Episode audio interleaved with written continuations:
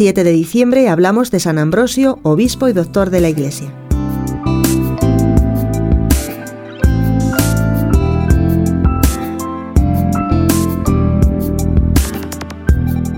San Ambrosio nació en Treveris hacia el año 340 de una familia romana.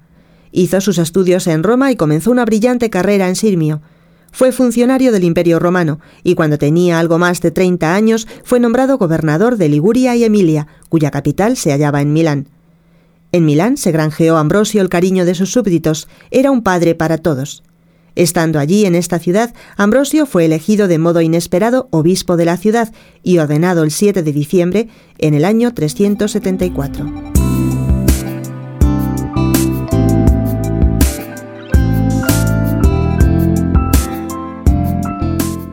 Fiel cumplidor de su oficio, se distinguió sobre todo por su caridad hacia todos, como verdadero pastor y doctor de los fieles. Oyendo sus sermones se convirtió San Agustín, quien recibió el bautismo de manos del santo obispo.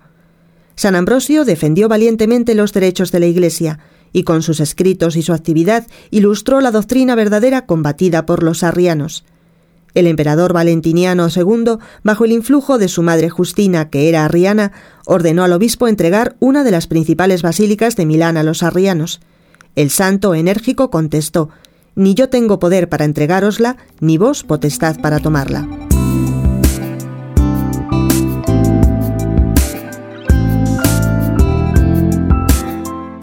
Justina no se dio por vencida, y cierto día de cuaresma, mientras celebraba el obispo, las tropas imperiales rodearon la basílica para tomarla una vez que la abandonaran los fieles.